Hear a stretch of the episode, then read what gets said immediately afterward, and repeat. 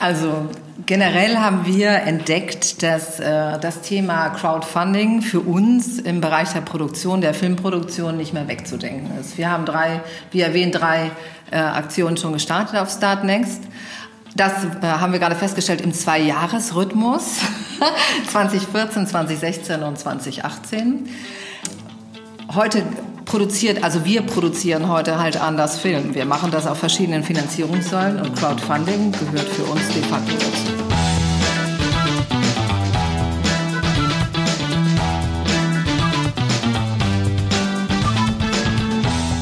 Moin Moin aus Hamburg. Wir äh, Start Next Club Berliner, wir sind nach Hamburg gefahren, extra für euch, um eine neue Folge Gute Ideen, der Interview-Podcast von Start Next äh, aufzunehmen. Und ähm, wir waren letzte Mal, habt ihr den Podcast äh, von Go Banjo gehört. Vielen Dank auf jeden Fall für die Kommentare und äh, die Likes und das Weiterleiten. Und heute sind wir bei zwei spannenden Menschen, die... Ähm, wie soll ich sagen, einige von euch sind vielleicht Serienjunkies, ja, gucken Netflix und was es nicht alles gibt. Aber diese beiden Menschen, Silvia und Guido Weiermüller von Close Distance Production, die sind Serienstarter. Herzlich willkommen. Herzlich willkommen. Ja, danke schön. Hallo. Ebenfalls. Herzlich willkommen. Ja, danke. Danke, dass wir hier sein dürfen. Wir sind immer noch in Hamburg. Ja. Ähm, wir haben ein- einen Tag uns mal äh, genommen und einen Podcast-Marathon zu machen. Und heute sind wir nun bei Silvia und Guido. Und ähm, ihr seid, wie gesagt, schon Serienstarter. Ihr habt drei Crowdfundings gemacht. Und ähm, erzählt doch mal ganz generell erstmal den Hörer und Hörerinnen da draußen, was treibt euch an, immer wieder Crowdfundings zu machen? Du? Also generell haben wir entdeckt, dass äh, das Thema Crowdfunding für uns im Bereich der Produktion, der Filmproduktion nicht mehr wegzudenken ist. Wir haben drei, wie erwähnt, drei äh, Aktionen schon gestartet auf Start Next. Das äh, haben wir gerade festgestellt im Zwei-Jahres-Rhythmus 2014, 2016 und 2018.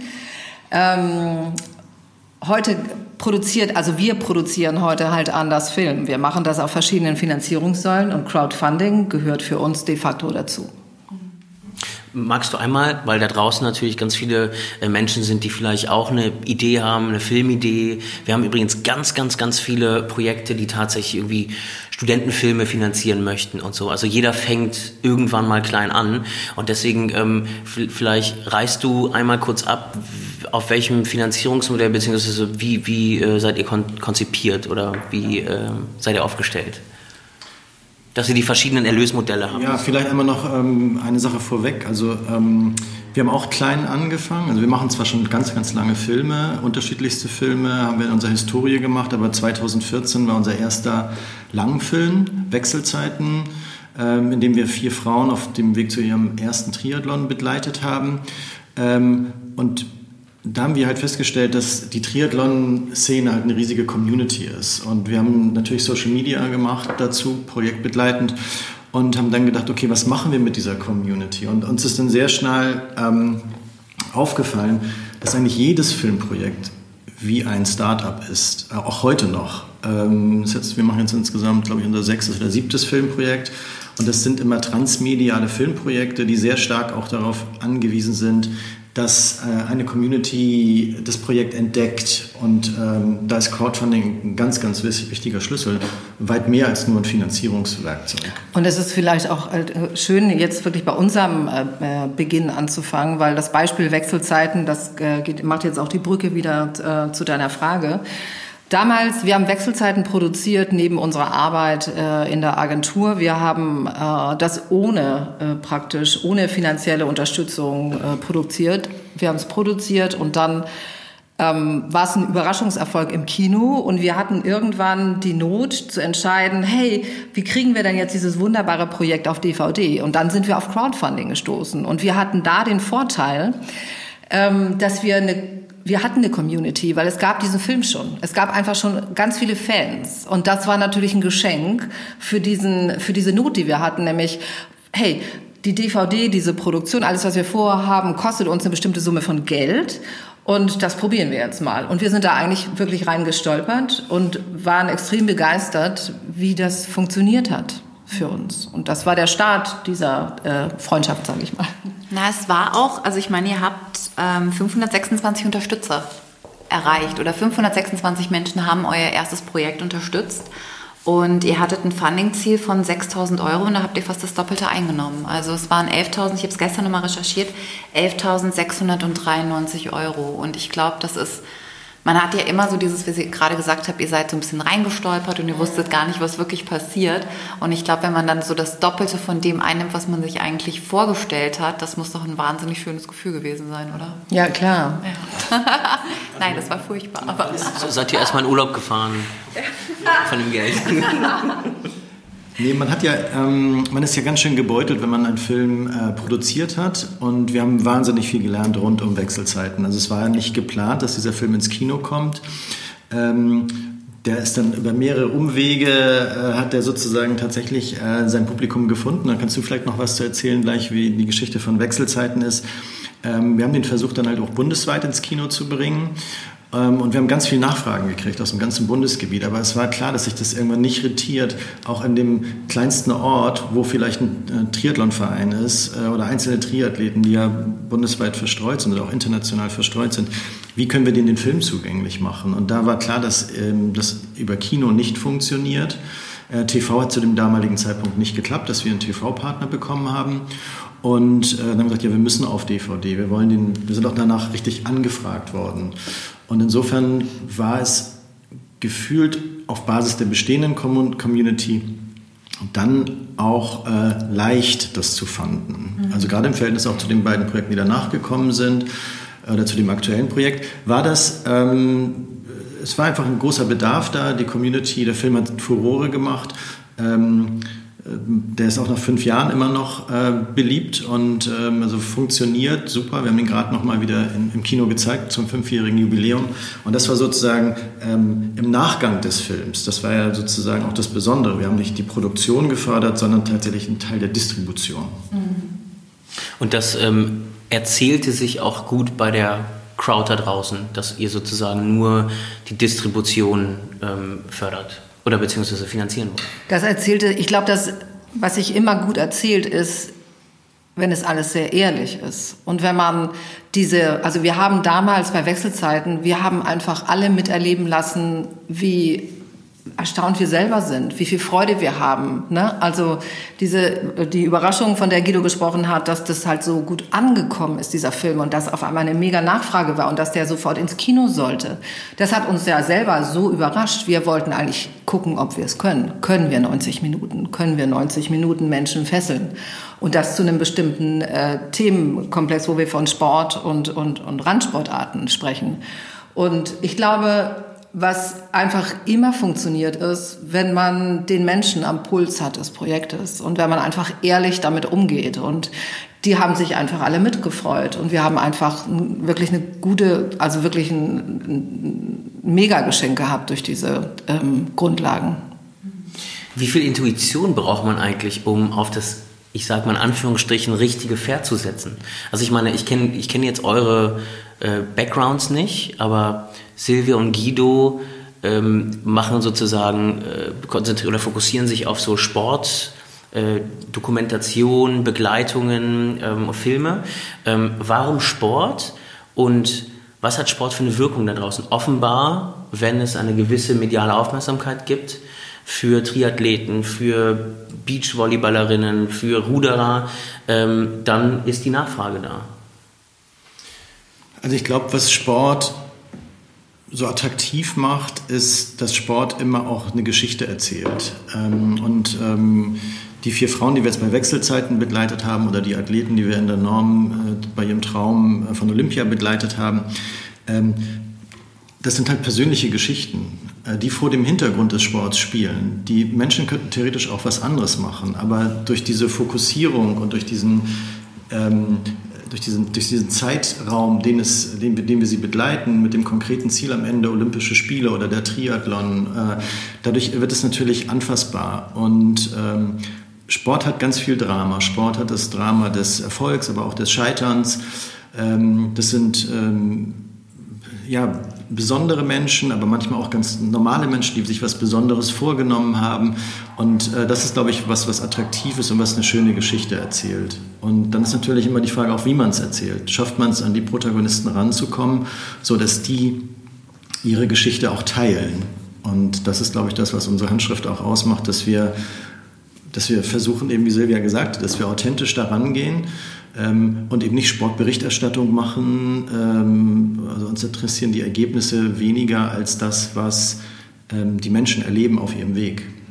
Und äh, was auch bezeichnend ist, also zum Thema Sportberichterstattung, wir nehmen uns halt die Zeit in den Projekten. Also es ist immer so, dass wir Langzeitprojekte äh, machen.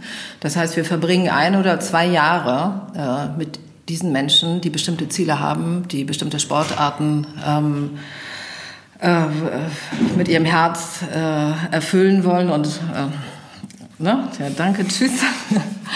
Also das ist ähm, ein langer Zeitraum, den wir begleiten. Und das ist so, dass äh, die nehmen uns mit in ihr Leben. Das heißt, sie haben Zeit, uns Vertrauen zu schenken. Und wir nehmen sie mit in unser Leben. Und das äh, größte Geschenk, sagen wir immer, wenn wir die letzten fünf Jahre betrachten und die Menschen, die wir begleiten durften, dass die immer noch Teil unseres Lebens sind und auch immer wichtig bleiben werden. So, das ist das größte Geschenk, sage ich mal, in unserer Arbeit. Jetzt habt ihr gesagt, Sport ist, ähm, ist auch mal Misserfolg. Ähm, gibt es denn auch bei euch persönlich Misserfolg? Also gibt es zum Beispiel irgendeine Sportart, irgendwie Sportler und Sportlerinnen, auf die ihr aufmerksam werdet, die ihr begleiten wollt, aber dann irgendwie merkt, hm, da gibt es keinen Zugang man, wir können nicht die Geschichte so erzählen, wie wir sie, Geschichte, äh, wie, wie wir sie erzählen wollen. Guido, du bist ja Regisseur. Also ähm, gibt es da, äh, wonach suchst du, wonach suchst du die Protagonisten und Protagonistinnen aus? Ähm, also es, eigentlich würde ich sagen, nein. Also es ist eigentlich, im Moment haben wir den Luxus, dass die Protagonisten auch uns kontaktieren oder dass wir auf Geschichten stoßen und dann ist schon klar, dass das auch stattfinden wird, dass es ein beidseitiges Interesse gibt. Ähm, es gab ein Projekt, das wir mal vorbereitet haben, ähm, das war im Bereich Pferdesport, da haben die anderen Säulen nicht gestimmt. Also da fanden wir das Thema super, wir hatten auch das Gefühl, dass einzelne Protagonisten total Lust haben, aber es war, die Rahmenbedingungen waren nicht so, dass wir gesagt haben, okay, wir gehen wirklich ernsthaft in eine Vorproduktionsphase. So. Aber bei allen anderen Projekten war das ähm, so, dass auch, also ich meine, jedes Filmprojekt, was man gemacht hat, ist auch eine Referenz für das nächste. Und ähm, als wir zum Beispiel ähm, Laura Ludwig und Kira Walkenhorst, die Beachvolleyballer auf dem Weg zu den Olympischen Spielen ähm, oder bis zur Goldmedaille begleitet haben, da haben wir denen vorher auch den Film Wechselzeiten gegeben und haben gesagt, könntet ihr euch vorstellen, dass ihr uns so nah ranlasst wie die Frauen in dem Film? Und dann haben die gesagt, ja, das Management hat das auch angeguckt und hat gesagt, das ist total cool, wenn ihr dieses Projekt, dieses Wahnsinnsprojekt, was ja für die das Projekt Gold war, ähm, wenn ihr das begleitet. Und als wir angefangen haben, war es halt so, das sah überhaupt nicht mit einer Goldmedaille aus. Kira Balkenhaus war verletzt, die hatte ein pfeiferisches Drüsenfieber, hat mehrere Monate pausieren müssen.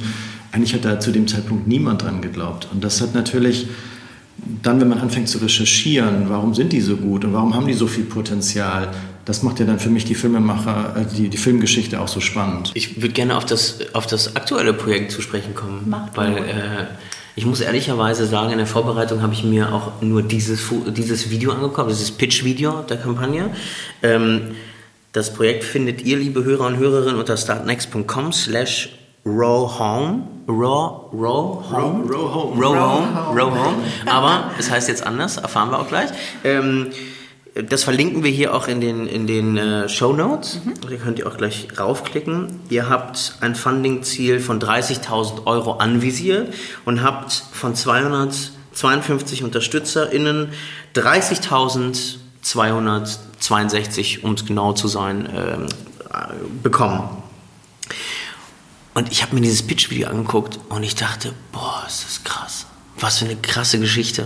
Und ich war sofort in diesem, im Bann dieser normalen Frauen, die normalerweise einen Bürojob irgendwie nachgehen und die sich irgendwie ihr Lebensziel, beziehungsweise nicht Lebensziel, um Gottes Willen, sondern ein, ein, eines ihrer wichtigsten Lebensmeilensteine äh, äh, setzen, und zwar den Atlantik äh, zu überqueren, rudernd. Im härtesten Und Rennen. In, Im härtesten Welt. Rennen der Welt, ja. Das sind 5000 Kilometer, glaube ich, waren das, ne? Boah, 5.500 Kilometer. Und was du noch vergessen hast, ist es das allererste Mal, dass es vier Frauen machen. Wahnsinn. Vier Deutsche. Vier Deutsche. Vier Deutsche. Vier Deutsche. Vier Deutsche. Okay, vier deutsche Frauen. Ja. Was, leider sind die Frauen heute nicht da, aber äh, wie, wie geht's denen gerade? Die sind gerade in einem, in, einem, in einem Trainingscamp, glaube ich, ne? Die, ähm ja, also die, die haben ja alle normale Jobs, also wie du schon gesagt hast, das sind vier ganz normale Hamburgerinnen, ähm, auch sehr unterschiedlich. Ähm, zwei beste Freundinnen, Maike und Ketschi, die sind 30 und 31 Jahre alt. Äh, die kennen sich schon seit ihrer Kindheit. Äh, und Timna und Steffi, das sind Mutter und Tochter, 50 und ich glaube 26 Jetzt Jahre, 26, 26 mhm. Jahre alt, ähm, die zu viert in einem ozeantauglichen Ruderboot ähm, ja, diese Reise von äh, La Gomera nach Antigua ähm, sich vorgenommen haben. Und das ist eben nicht nur eine Reise übers Meer, sondern es ist auch eine Reise, die Reise ihres Lebens. Mhm. Und ähm, was wir da so mega spannend dran finden, ist natürlich einerseits die sportliche Herausforderung, ähm, also wenn sie auf dem Meer sind, aber auch der Weg dahin, die ganzen Vorbereitungen, die ganzen Widerstände, die sie überwinden müssen. Und äh, dieses Projekt, das hat angefangen im, ja, im Herbst 2018, haben wir die ersten Drehs mit denen gemacht. Das Crowdfunding-Video war eigentlich der erste Dreh tatsächlich auch. Und ähm, begleiten sie seitdem, ähm, ja, wir haben, glaube ich, jetzt 40 Drehtage so schon auf der Uhr circa und waren mit denen schon in England und auf La Gomera und ähm, also relativ aufwendig. Also wir sind ein kleines Team, aber viele, viele Drehtage, viel, viel Arbeit. Ja. Und ähm, wie, wie, kann ich mir das vorstellen, wenn die dann sich sozusagen auf diese Reisen machen? Dann sitzt du im Boot daneben, in so einem Motorboot und oder ruderst du, ruderst du auch hinterher? Also wie, wie kann ich mir das vorstellen? Oder gibt es so eine Drohne, die du dann von hier aus steuerst? Nee, also es, es gäbe mit Sicherheit eine Möglichkeit, äh, die irgendwie zu begleiten. Also das ist ja das Rennen, das nennt sich äh, Talisker Whiskey Atlantic Challenge. Das findet seit ein paar Jahren statt. Ähm, und das ist immer also sehr, sehr professionell organisiert. 30 Teams gehen da dieses Jahr an den Start im Dezember. 2019 ähm, ist der Start. Ähm, und es gibt zwei Begleitsegelschiffe, aber ansonsten sind diese ähm, Ruderboote, diese Crews sind komplett auf sich allein gestellt. Also die sind unbegleitet und da darf auch niemand anderes an Bord sein. das heißt, während der Reise äh, filmen die Protagonistin tatsächlich selbst. Also wir haben uns da ein spannendes Filmkonzept ausgedacht, ähm, wie wir das Bildmaterial vom Meer kriegen. Mhm. Ähm, das wird aber auch nur einen Teil des Films natürlich ausmachen. Ähm, also spannend ist das, was jetzt gerade tatsächlich passiert. Die Vorbereitung, die Hürden, die sie überwinden müssen, die Hindernisse, sowohl sportlich wie die sich vorbereiten. Also es ist unfassbar, was die neben ihrem Berufen machen. Also die stehen um 6 Uhr auf, äh, trainieren, äh, gehen dann zum Job und gehen abends nochmal zum Rudertraining. Ähm, Plus natürlich, die müssen all diese Kurse machen, äh, Führerscheine, Navigation. Also Überlebenstraining. Überlebenstraining. Offener See. Genau. Und das Beste ist ja, zwei von diesen Frauen, von diesen Vieren, konnten zu Anfang dieses Projekts überhaupt noch nicht rudern. So, und ähm, das ist, glaube ich, das so spannend, dass wir auch wieder hier normale Menschen haben, die etwas ganz, ganz Besonderes machen. Mhm. Ich glaube auch, ähm, also während der Crowdfunding-Kampagne habt ihr auch immer wieder ähm, Updates geschickt also im Blog veröffentlicht. Da gab es dann auch kleine Videos zum Beispiel. Dann gab es einen Erste-Hilfe-Kurs, weil man muss hier natürlich dann auch, was, wenn man sich schneidet. Da kannst du nicht zum Arzt, weil du bist auf dem Ruderboot ähm, vielleicht zweieinhalbtausend Kilometer noch bis Antigua und Europa liegt, keine Ahnung, noch ein paar tausend Kilometer hinter dir. Ähm, dann gab es ein Video, dass ihr das Boot abgeholt habt oder dass die Frauen das Boot abgeholt haben. Und ich meine, wenn ihr da so nah mit dabei seid, dann muss euch das doch auch irgendwie emotional schon ein Stück auch mitnehmen. Absolut. Also man kann sich ja dann nicht mehr diese, diese professionelle Distanz nehmen, glaube ich nicht mehr, oder? Doch, die beanspruchen wir natürlich trotzdem mit uns. Aber wir können uns natürlich emotional auch nicht wirklich abschotten. Also ich schon mal gar nicht als Produzentin und ich bin hier auch, glaube ich, immer werde ich als das Maß der Dinge ähm, benutzt. Wenn meine Gänse, wenn ich eine Gänsehaut habe, funktioniert's.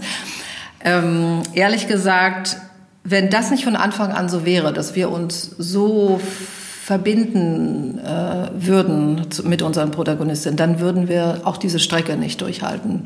Wir sagen immer, in, unsere Projekte sind sind, sind wie Marathons, nicht wie Sprints. Wir machen keine Kampagne, wir machen nicht nur einen Film, sondern wir machen Projekte und die laufen ein bis zwei Jahre. Und das heißt, ähm, am Anfang müssen wir begeistert sein. Und ich kann jetzt, wenn wir dieses Projekt nehmen und die tollen Frauen, ich kann nur sagen, im letzten Sommer, als ich die kennengelernt habe, hatte ich sofort eine Gänsehaut. Und ich habe mich in, in alle verliebt. Und das muss auch sein, weil du hast einen langen Weg vor dir und du hast auch viel Struggle, du hast viele Herausforderungen. Ich jetzt sage ich auch mal als Produzentin, das ist so, ich denke, wenn mir eine Geschichte, wenn mir ein Thema, wenn mir Menschen, wenn die mich total ansprechen und ich denke so, wow, das müssen wir machen, dann denke ich immer, alle um mich rum sehen das auch so.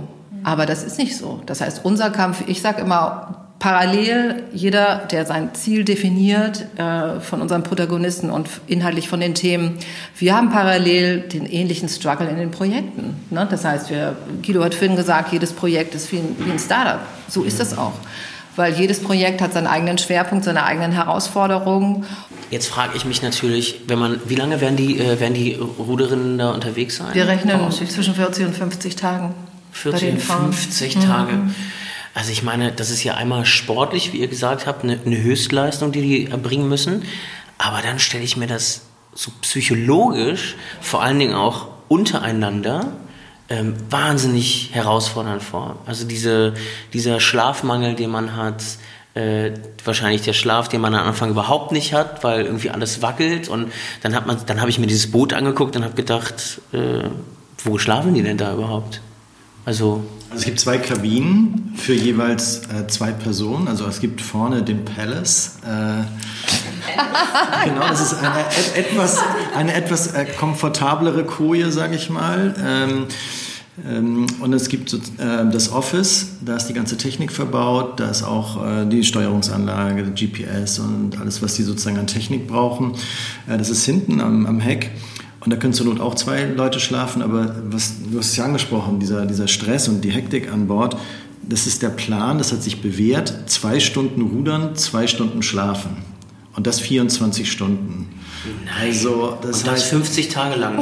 Genau. Und ähm, das ist halt auch nicht so, es ist nicht wie eine, eine, eine lustige Segeltour äh, über, über die Alster oder über den Atlantik. Äh, es kann ja auch, eine Segeltour über den Atlantik ist ja schon eine mega Herausforderung. Ähm, also wir sprechen von bis zu 40 Grad Temperatur, 15 Meter hohe Wellen.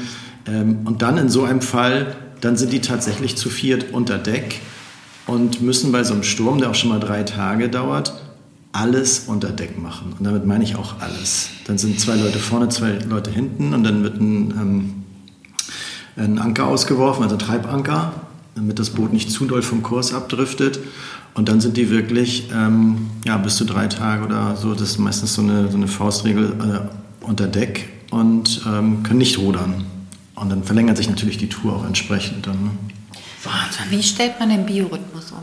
Weil ich meine, du musst dich ja auch erstmal drauf einstellen. Das müsst ihr die Mädels fragen. Das nee, weil ich denke mir jetzt gerade zwei Stunden rudern und dann das hat sich wohl bewährt. Äh, es, also es gibt ja ähm, einige Leute, die das schon gemacht haben. Also es waren mehr Leute schon ähm, auf dem, im Weltall als, oder auf dem Mount Everest als über den Atlantik gerudert sind, um das mal in so eine Dimension zu packen. Ähm, das trainieren die jetzt halt auch schon. Ne? Also die trainieren das.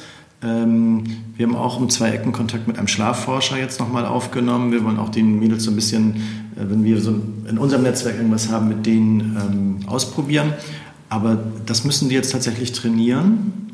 Und ähm, ja, also die körperliche Belastung ist wahnsinnig und die psychische Belastung natürlich auch. Und besonders auch in diesen Konstellationen, glaube ich, so beste Freundin, Mutter, Tochter. Mhm. Das ist, glaube ich, da, das macht es für uns als Filmemacher spannend. Und ähm, ich glaube, das ist auch spannend dann für die Zuschauer. Das ist sowieso auch für uns ja auch die übergeordnete Frage. Warum? Das ist die Frage, die wir heute noch nicht beantworten können, die Frauen selber nicht. Und das ist natürlich, das steht über allem für uns auch. Das Warum? warum? Das Warum. Ja, warum macht wohin, die Frau das? Wohin geht's? Wovon weg geht es? Wohin geht es? Warum? Ja, voll die spannende Reise. Mhm. Auf so vielen Ebenen eigentlich. Ja. Ähm, aber zurück zum Crowdfunding. Ja. Ähm, wir sind ja, wir sind ja eine, äh, die äh, größte deutschsprachige Crowdfunding-Plattform. Übrigens haben wir uns gar nicht vorgestellt. Äh, ich bin Shai Hoffmann und ich bin Projektberater. Und ich bin Farida Shatanavi und ich bin unter anderem auch Projektberater und ich leite die Projektberatung und den Community Support bei Startnext. Genau, falls ihr euch jetzt die ganze Zeit gefragt habt, was sind, wer sind die beiden, die da jetzt äh, Fragen stellen? Die ganze Zeit quaken hier. Das, genau, das sind wir. Ähm, aber zurück zum Crowdfunding, weil ähm, wir natürlich da draußen eben viele haben, die äh, vielleicht selbst Filmemacher sein möchten und ähm, gute Ideen haben. Ähm, was ist denn die größte Herausforderung an der Crowdfunding-Kampagne? Also was war bei euch irgendwie so ein Punkt, wo ihr gesagt habt, oh, ich habe das, ich glaube, wir geben auf. Gab es den überhaupt?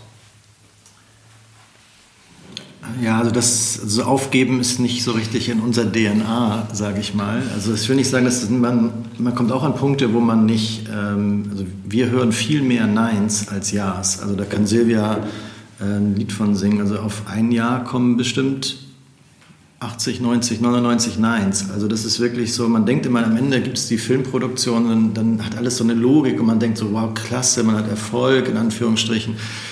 Aber der Weg dahin ist ja, es sind so viele Hindernisse, auch bei den aktuellen Projekten, auch bei den anderen Projekten, die wir ins Kino gebracht haben.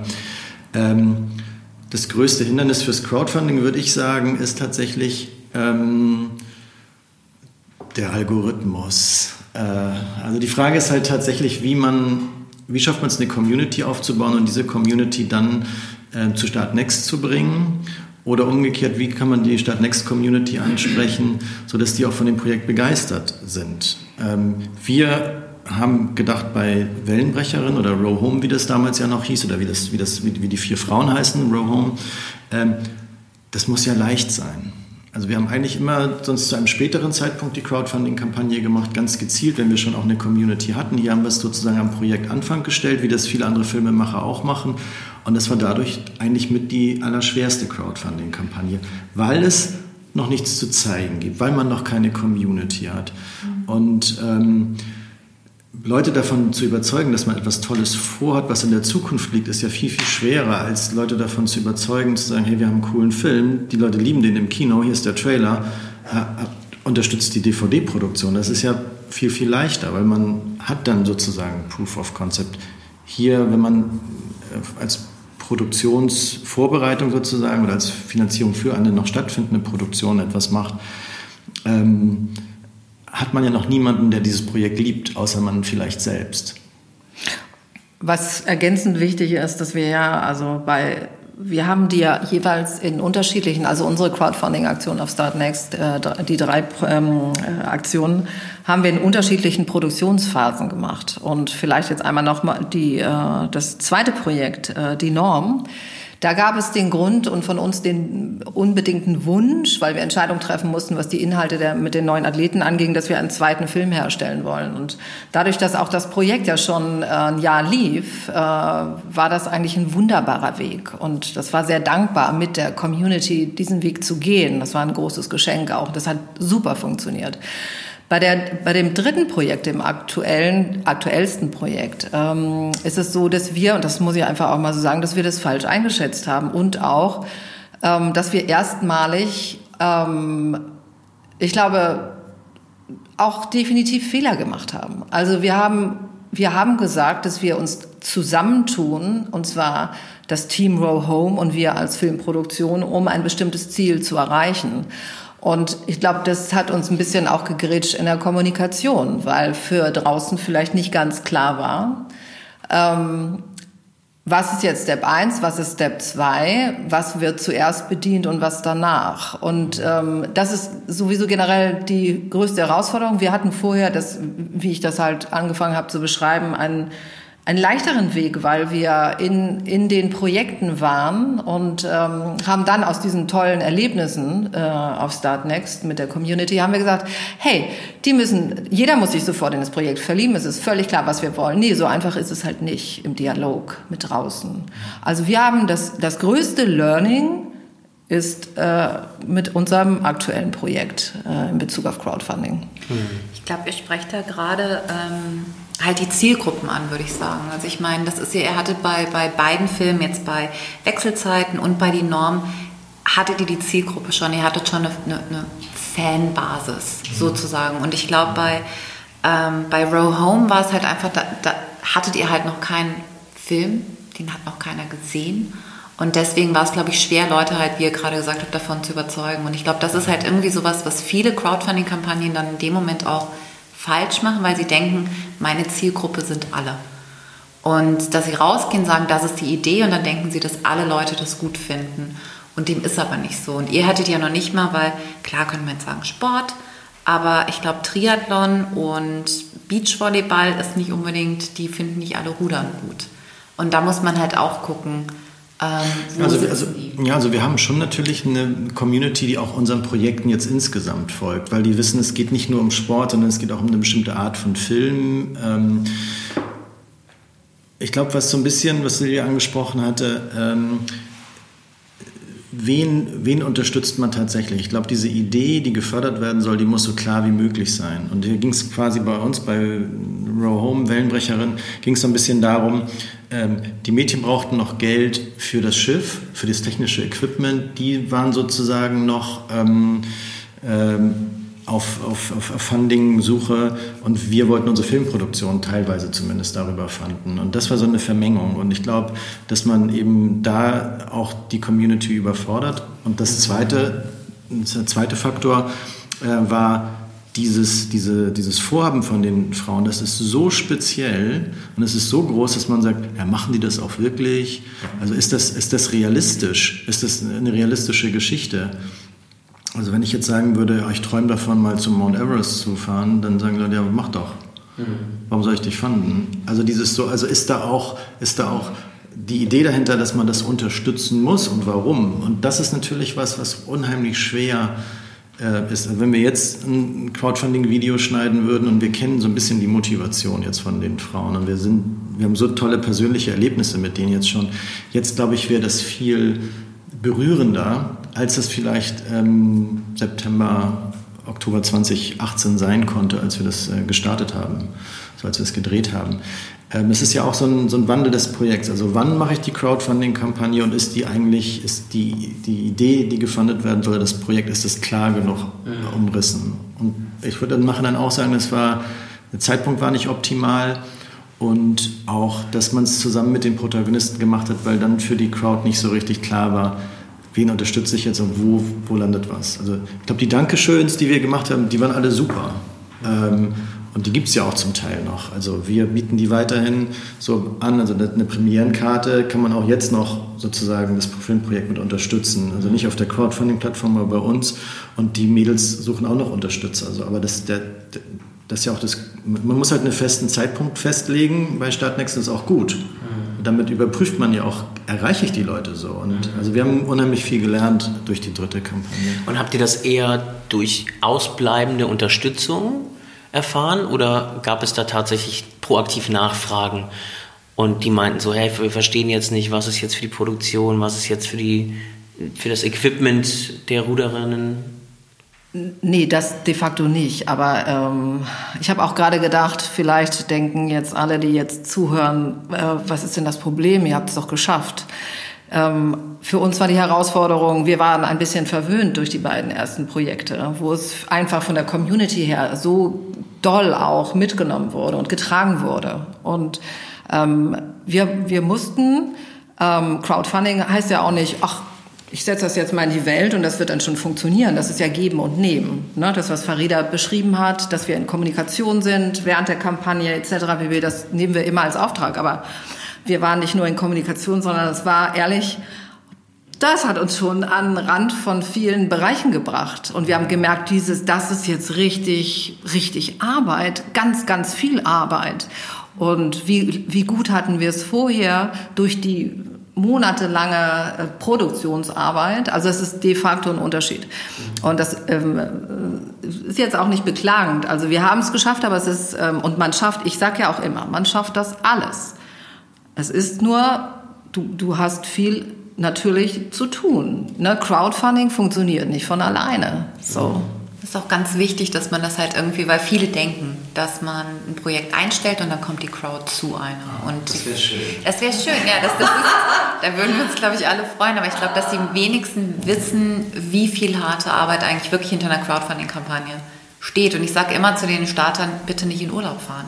Weil das machen einige Die stellen die Kampagne ein, fahren dann in Urlaub, kommen zurück und melden sich dann und sagen, warum ist denn hier noch nichts passiert? Und dann stehst du dann da und sagst, ja, ja, weil du was machen musst. Und ich finde aber dieses Learning, finde ich halt auch eigentlich für jeden jetzt, der da draußen über ein Crowdfunding nachdenkt, finde ich es auch hervorragend, dass ihr das auch so klar sagt und dass ihr sagt, hey, wir waren verwöhnt durch die ersten beiden Kampagnen und wir mussten jetzt richtig ackern, damit die noch erfolgreich sind. Also wir haben bei den anderen auch geackert, aber, aber hier war es wirklich drei Monate Vollgas geben. Und das ist ja auch so, der, der Tag hat nur 24 Stunden und wir sind wirklich fleißig mit einem kleinen Team, wie wir hier arbeiten. Und wenn du dann das Gefühl hast, du musst, du machst nichts anderes mehr als nur die Crowdfunding-Kampagne, statt das Film, also wir, wir waren, das hat uns wirklich sehr viel abverlangt. Und äh, wir waren über jeden ähm, Spender, über jeden, jeden, Unterstützer dankbar. Und, ähm, aber wir hatten eigentlich, also es gibt ja diese Regel 110, 1, also von 100 Leuten, die es sehen, gucken sich 10 machen irgendwas und einer fandet das vielleicht. Und ich habe das Gefühl, dass die Quote hier noch viel extremer war, dass sich viele das interessiert haben dafür und, und angeguckt haben, aber dieses wirklich, ja, das unterstütze ich. Und ähm, das, also ich glaube, es ist so eine Mischung aus, und aus, aus, aus vielen Dingen. Und das Feedback, wonach du gefragt hattest, das kriegen haben wir auch am Anfang der Produktion ungefähr zur gleichen Zeit aus vielen persönlichen Gesprächen eher gehabt. Also weniger jetzt in Kommentaren oder Posts oder so. Ähm, da gab es auch einzige, einige Nachfragen. Aber die, die Frauen sind ja mit ihrem Projekt auch angeeckt.